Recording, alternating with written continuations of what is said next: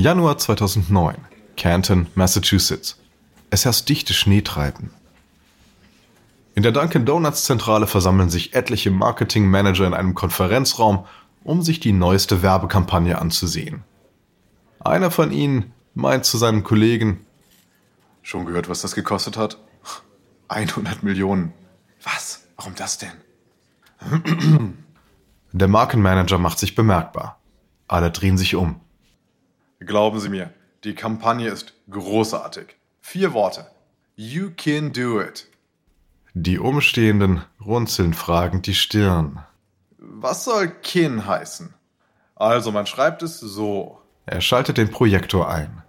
Also nicht you can do it, sondern you can do it. K-I-N. Wie in Dunkin. Also you can do it. Als Ermutigung für die ganz normalen Leute, die Amerika am Laufen halten. So, das hier ist der Spot. I can shovel out this driveway. I can make it to nap time. I can finish off this paperwork. I can put together this swing set by sundown. Seit über 50 Jahren macht Dunkin' Donuts leckeren, frisch gemahlenen Kaffee. All jenen, die Amerika am Laufen halten, sagen wir, you can do it. Sehr, sehr gut, sehr gut. Gerade jetzt brauchen wir was mit positivem Vibe. Ja, ja, alle müssen sparen. Das fängt ja schon beim Coffee to go an. Der Spot bringt uns Aufmerksamkeit. Ganz genau. Wir positionieren Dunkin' als Boxenstopp für den Durchschnittsamerikaner, der keinen extra Milchschaum braucht. Die Message ist klar. Dunkin' Donuts ist für Bodenständige, Starbucks für die Snobs. Der Spot läuft im Radio, Fernsehen und auf Twitter. Er kommt gut an. Aber auch Dunkin' leidet unter der Wirtschaftskrise. Das Unternehmen hat neue Läden in South Carolina, Nevada, Tennessee und Florida eröffnet.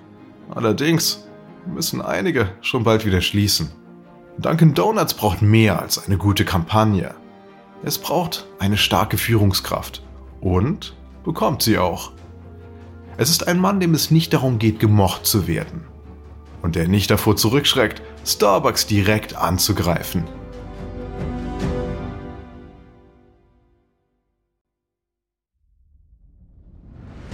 Ich bin Alexander Langer für Wandery und das ist Kampf der Unternehmen.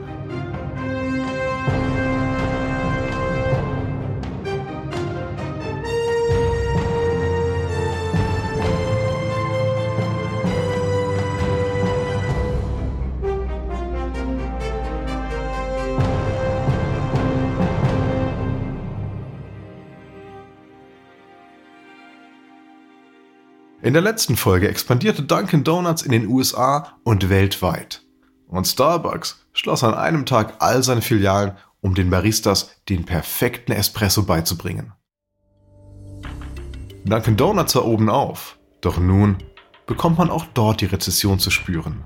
Denn viele Amerikaner kochen sich ihren Kaffee jetzt einfach zu Hause und nehmen ihn in Thermosbechern mit ins Büro. Beiden großen Kaffeeketten ist klar, dass bei der derzeitigen Wirtschaftslage gutes Management zählt. Keiner kann sich Fehler erlauben.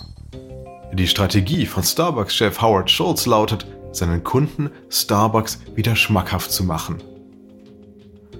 Und bei Dunkin' Donuts übernimmt ein ehrgeiziger Brite das Steuer, der nur darauf wartet, Kapital aus Starbucks Schwäche zu schlagen. Dies ist Episode 5 Einmal große Krise mit extra Shitstorm.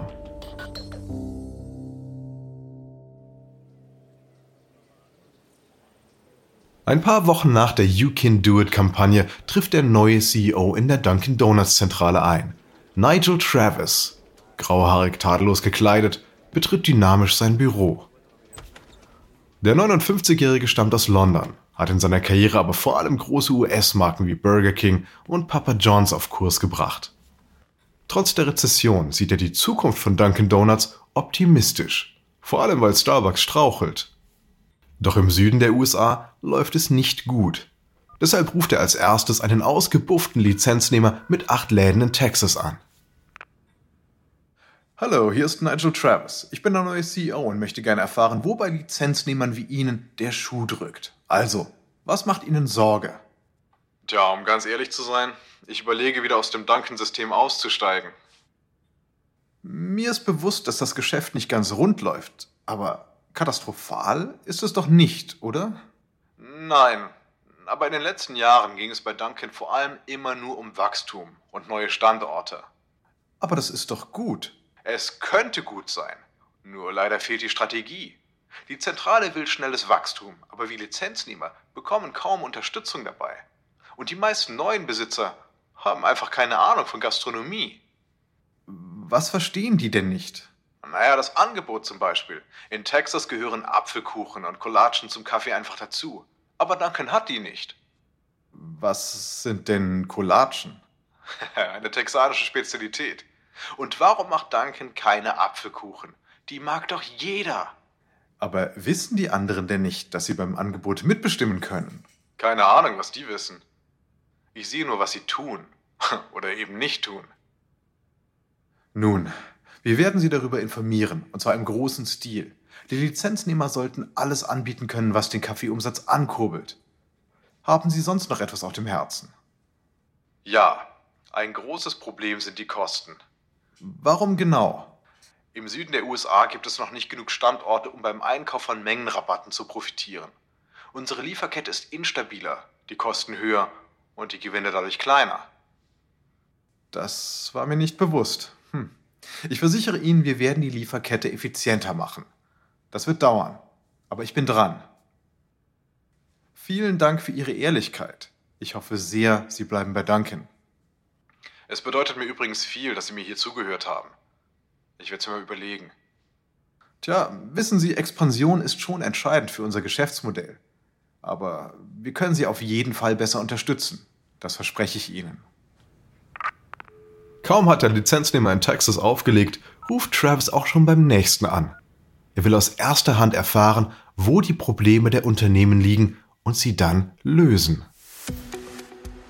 Was seine Aufgabe so spannend macht, Travis weiß, dass die Kapitalgesellschaften, die Duncan übernommen haben, also Bain Capital, die Carlyle Group und Thomas H. Lee Partners, sehr große Pläne haben. Man hat ihn geholt, um die Firma reif für einen Börsengang in ein paar Jahren zu machen. Doch die Führungskräfte von Duncan sind nervös. Was hat Travis vor? Welche Art von Chef wird er sein? Wird er groß umstrukturieren? Oder noch schlimmer, wird er Leute entlassen? Noch an seinem ersten Arbeitstag beruft Travis ein Meeting ein. Lächelnd steht er am Kopfende des Konferenztisches und schaut in den Raum. Er sieht leere Blicke. Dennoch legt er enthusiastisch seine Vision für Dunkin' Donuts dar. Er will Prozesse optimieren, neue Technologien nutzen, das Angebot an Speisen und Getränken ausbauen, neue Kunden gewinnen und mehr Läden eröffnen. Und, nicht zu vergessen, Dunkin' Donuts in zwei oder drei Jahren an die Börse bringen. Möchte jemand etwas ergänzen? Gibt es weitere Ideen oder Fragen? Stille. Die Managerinnen und Manager sind verunsichert. Travis spürt ihre Anspannung. Sie blicken drein, als würden sie gleich exekutiert. Der neue Firmenchef atmet tief durch und lockert seine Krawattenknoten. Jetzt muss er erklären, wie er das Unternehmen führen will. Ich bin ein großer Befürworter der sogenannten Challenge-Kultur. Das heißt, ich möchte, dass Sie meine Ideen aktiv hinterfragen, mir richtig Kontra geben. Nur so finden wir die besten Lösungen. Am nächsten Tag trifft sich Travis mit jeder Führungskraft einzeln. Die Frage ist, können sie sich ändern und werden sie sich ändern? Nach dem letzten Gespräch ist er ernüchtert. Von der derzeitigen Führungsriege wird ihm niemand so Paroli bieten, wie er es sich vorstellt. Die meisten müssen gehen. Denn Travis will sich nur mit Leuten umgeben, die seinen Führungsstil mittragen. Im Februar ruft er sein neues Team zusammen. Allerdings ist es kein normales Meeting, sondern ein Test. So, wir müssen dringend Kosten senken. Es folgt zustimmendes Gemurmel. Dann geht Travis ins Detail. So, hier im Budget sind viele Neueinstellungen vorgesehen. Ich glaube, wir kommen mit weniger aus. Niemand sagt etwas. Travis wendet sich an Paul Twarhick, den neuen Firmenpräsidenten für die USA. Er kommt direkt von Starbucks. Paul, was sagen Sie dazu? Ich denke, Sie gehen zu weit. Wirklich? Ich dachte, Sie würden noch mehr kürzen wollen. Ja, Wir wollen doch schneller wachsen, aber dafür brauchen wir gute Leute. Ohne gute Leute erreichen wir die Spitze nicht. Torhake hat Travis Ansatz in Frage gestellt. Gespannt warten alle auf dessen Reaktion. Noch bevor er antworten kann, setzt Torhake nach. Nigel, Sie, Sie reden doch ständig davon, dass wir Sie herausfordern sollen. genau das, genau das habe ich gerade getan. Travis grinst zufrieden. Endlich, endlich kapieren sie es. Nun beginnt eine lebhafte Diskussion. Jeder bringt seine eigenen Ideen ein.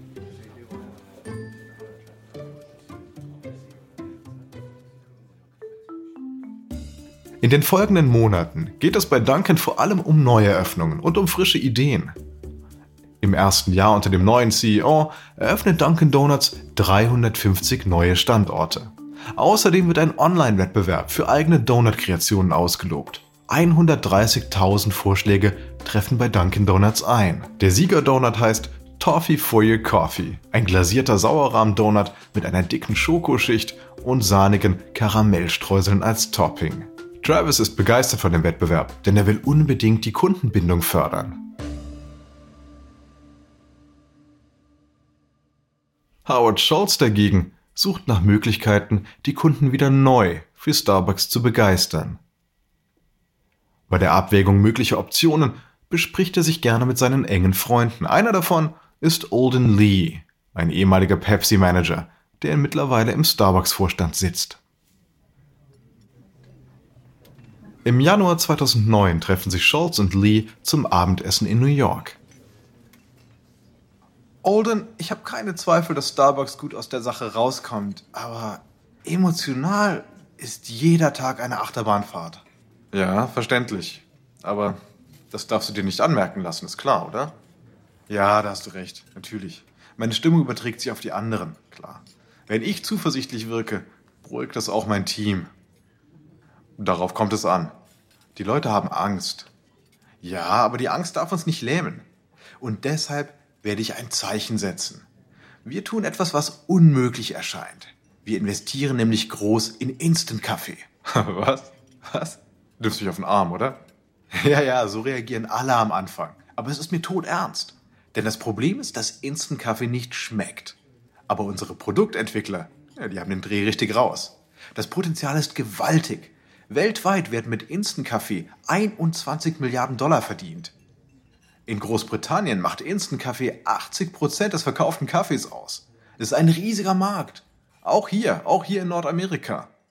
Schultz zieht den Plan durch.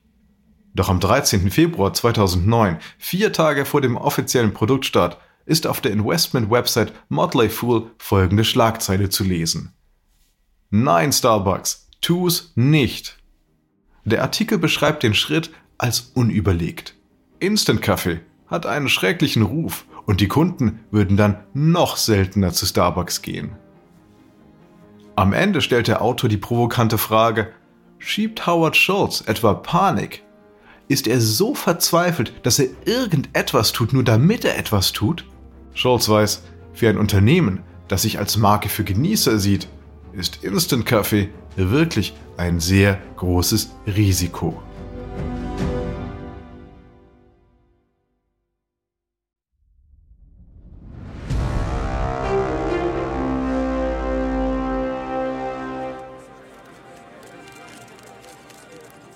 Februar 2009.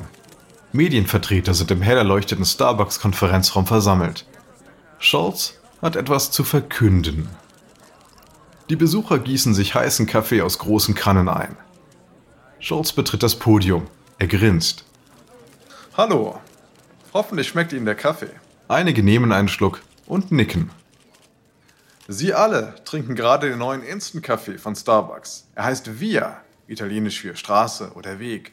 Denn auch unterwegs sollte man beim Geschmack keine Kompromisse machen. Instant-Kaffee? Kann gar nicht sein. Hm, es schmeckt normal. Scholz freut sich über die Reaktionen. Tja, Sie sehen, Via ist kein gewöhnlicher Instant-Kaffee. Scholz hatte offenbar den richtigen Riecher. Starbucks führt Via mit einer eine Woche dauernden Marketingkampagne in seinen Cafés ein. Dort kann man dann Via im Direktvergleich zum regulären Starbucks-Kaffee verkosten. Schnell wird klar, Die Kunden lieben die einfache Zubereitung und den Geschmack. Eine 12er-Packung kostet 9,95 Dollar und ist damit viel günstiger als 12 kleine Starbucks-Cafés zu je 1,50 Dollar pro Becher. Im ersten Jahr belegt Via den fünften Platz der erfolgreichsten Instant-Kaffeemarken und verkauft sich Jahr für Jahr besser. Als nächstes will Schulz dann die Speisekarte in Angriff nehmen. Im März 2009 präsentiert das Marketingteam den Führungskräften stolz seine Vorschläge. So, es war ein Balanceakt. Unsere neuen Frühstücksoptionen sollen nicht zu teuer für sparsame Kunden sein, aber ansprechend genug für Kunden, die das Besondere suchen. Ganz genau, das hier ist das neue Artisan Bacon Sandwich mit einem Parmesan-Omelette, Räucherschinken und Gouda. Und hier das Artisan Ham Sandwich, ebenfalls mit Parmesan-Omelette, drei Scheiben Schwarzwälder Schinken und mildem Cheddar. Als Frühstückskombi mit einem kleinen Kaffee kosten sie je 3,95 Dollar. Ein Spitzenpreis. Und viel, viel leckerer als das, was es auch immer bei Dunkin geben mag.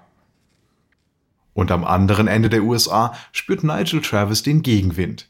Duncan ist zwar schon das dritte Jahr in Folge Spitzenreiter bei der Kundenbindung, doch Travis weiß, das alleine reicht nicht. Im Juni 2009 führt Dunkin' Donuts den Wake Up Wrap für 99 Cent ein, ein getoasteter Tortilla-Fladen gefüllt mit Rührei und Käse. Der begleitende Slogan schießt gegen Starbucks. Breakfast, not broke fast. Eine Anspielung auf die hohen Preise des Konkurrenten. Starbucks steckt in einem Dilemma. Einerseits will man Premium-Marke bleiben, aber man darf eben auch nicht jede Kundinnen und Kunden vergraulen, bei denen das Geld nicht mehr ganz so locker sitzt. Die Lösung? Die Preise von Dauerbrennern wie Kaffee Latte werden um 15 Cent gesenkt, während ausgefallenere Getränke wie Frappuccinos um 30 Cent teurer werden. Doch diese Anpassung richtet am Ende nicht viel aus und kommt auch zu spät. 2010 ist Duncans großes Jahr. Sie verkaufen mehr normalen und Eiskaffee als jede andere Kette in den USA, einschließlich Starbucks. Und am 27. Juli 2011 geht Dunkin' Donuts an die Börse.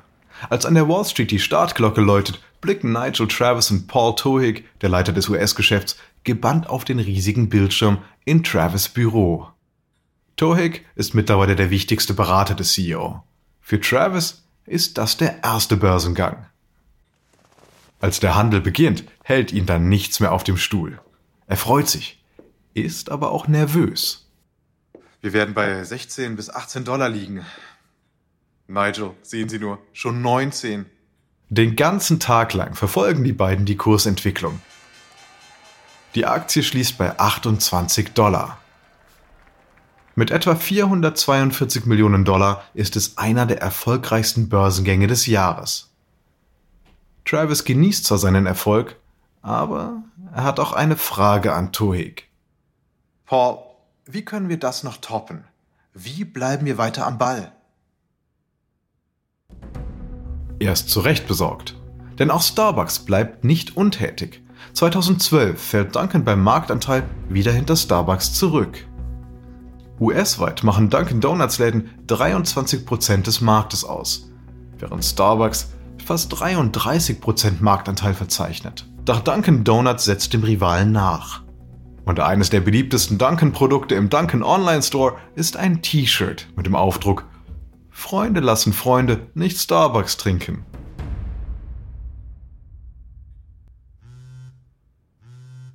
August 2013. Nigel Travis schält sich aus dem Bett und greift nach seinem Handy, das ununterbrochen vibriert. Verschlafen schaut er auf das Display. Unzählige Nachrichten seines Marketingteams. Was ist denn jetzt los? Die britische Presse zerfleischt Dunkin' Donuts wegen eines Werbespots eines thailändischen Lizenznehmers. Travis ruft Karen Raskopf an, die Markenkommunikationschefin bei Dunkin' Brands. Karen, was zum Teufel ist in Thailand los? Nun, leider hat der Lizenznehmer hier einen Werbespot für unseren dunklen Schokodonut produziert, den Charcoal Donut. Die Tochter des Lizenznehmers ist das Model. Sie hält den Donut und. Was ist denn das Problem dabei? Wo ist das Problem? Äh, ihr Gesicht ist schwarz angemalt. Bah, Blackfacing? Ja, eine große Menschenrechtsgruppe nennt die Werbung bizarr und rassistisch. Ah, eine Entschuldigung muss raus. Und zwar sofort. Eine Stunde später veröffentlicht Dunkin' Donuts eine Stellungnahme, in der das Unternehmen einräumt, dass der Spot unangemessen sei und um Entschuldigung bittet. Die Aufregung legt sich schnell wieder. Travis sieht sich durch die Geschichte darin bestätigt, das Unternehmen aus politischen oder gesellschaftlichen Debatten rauszuhalten. Howard Schultz dagegen hat, wie so oft, eine ganz andere Philosophie. Totales Chaos. Es gab viele Brände. Das hier war ein Kosmetikladen. Er ist bis auf die Grundmauern abgebrannt. Der Laden mit den Ersatzteilen für Autos brennt. Das dritte Gebäude im Umkreis von zwei Blocks, das komplett zerstört ist. Es ist November 2014. Howard Schultz sieht im Fernsehen Berichte von zerschmetterten Windschutzscheiben, brennenden Läden und Demonstranten, die durch Ferguson, Missouri ziehen. Sie alle rufen Black Lives Matter. Die Lage eskalierte nach der Bekanntmachung, dass der weiße Polizist, der den unbewaffneten afroamerikanischen Teenager Michael Brown erschossen hatte, nicht angeklagt würde. Erst drei Wochen zuvor war in New York City ein ebenfalls unbewaffneter Afroamerikaner namens Eric Garner im Würgegriff eines Polizisten gestorben. Schulz ist entsetzt, als er die Unruhen in Ferguson sieht. Seit Jahren schon überlegt er, welche Rolle sein gewinnorientiertes börsennotiertes Unternehmen einnehmen könnte. Er ist überzeugt, Konzerne sollten sich für die Gesellschaft einsetzen, auch wenn darunter der Gewinn leidet. Die Geschehnisse in Ferguson haben ihn tief bewegt. Schulz macht sich Sorgen, dass die Bürgerrechtsbewegung nicht genügend Aufmerksamkeit bekommt und will nicht untätig bleiben. Mitte Januar 2015 trifft sich der Vorstand in Costa Rica in der Nähe einer Kaffeeplantage. Starbucks hatte sie ein Jahr zuvor gekauft, im Rahmen einer Selbstverpflichtung bis zum Ende des Jahres 100% des Kaffees fair zu beziehen. Genau hier will Schulz seine Idee vorstellen. Also, wir sollten die Black Lives Matter Bewegung unterstützen. Unsere Baristas sollten die Worte Race Together auf die Kaffeebecher schreiben. Die Vorstände sind überrascht.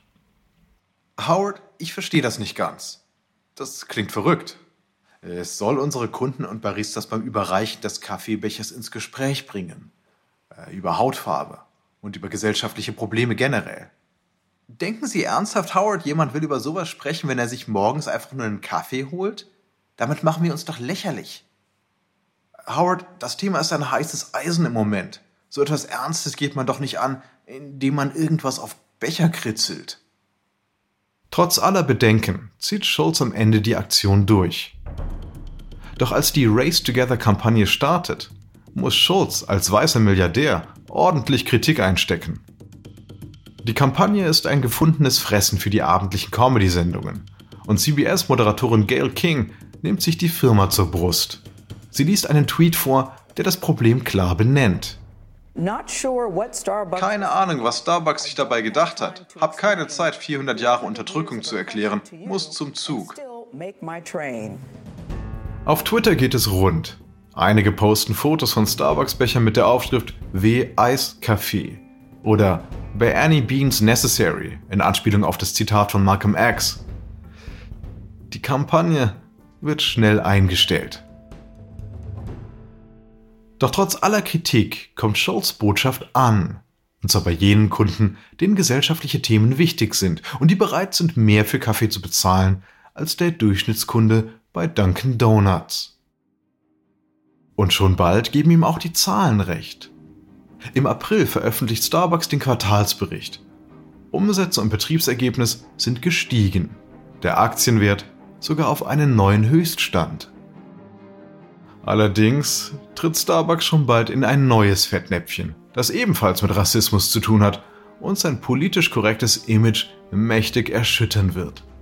In der nächsten Folge trennt sich der Firmenname Duncan vom Donut und ein Toilettenschlüssel sorgt für einen handfesten Skandal.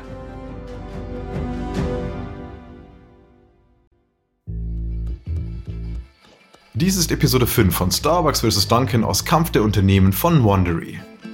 Wir hoffen, dass Ihnen diese Sendung gefallen hat. Abonnieren Sie den Podcast noch heute auf Apple Podcasts, Amazon Music, Audio Now oder in Ihrer Lieblings-Audio-App. Tippen oder wischen Sie über das Titelbild des Podcasts, um weiterführende Hinweise zu erhalten. Hier finden Sie auch die Angebote unserer Sponsoren. Indem Sie die Sponsoren unterstützen, helfen Sie uns, die Podcasts weiterhin kostenlos anzubieten. Wenn Ihnen unsere Sendung gefallen hat, geben Sie uns bitte 5 Sterne und eine Rezension und erzählen Sie unbedingt Ihren Freunden von uns. Ein kurzer Hinweis zu den Dialogen, die Sie soeben gehört haben. Wir wissen natürlich nicht genau, was gesprochen wurde, doch die Dialoge basieren nach bestem Wissen auf unseren Recherchen. Teile der Geschichte basieren auf den Büchern Time to Make Donuts von William Rosenberg und Pour Your Heart into It von Howard Schultz. Ich bin Ihr Sprecher, Alexander Langer. Elizabeth Kay hat diese Geschichte geschrieben. Karen Lowe ist unsere leitende Produzentin und Redakteurin. Herausgegeben und produziert von Emily Frost. Sounddesign von Kylie Rendell. Unsere ausführenden Produzenten sind Jenny Laura Backman und Marshall Louis. Erstellt von Erna Lopez für Wondery.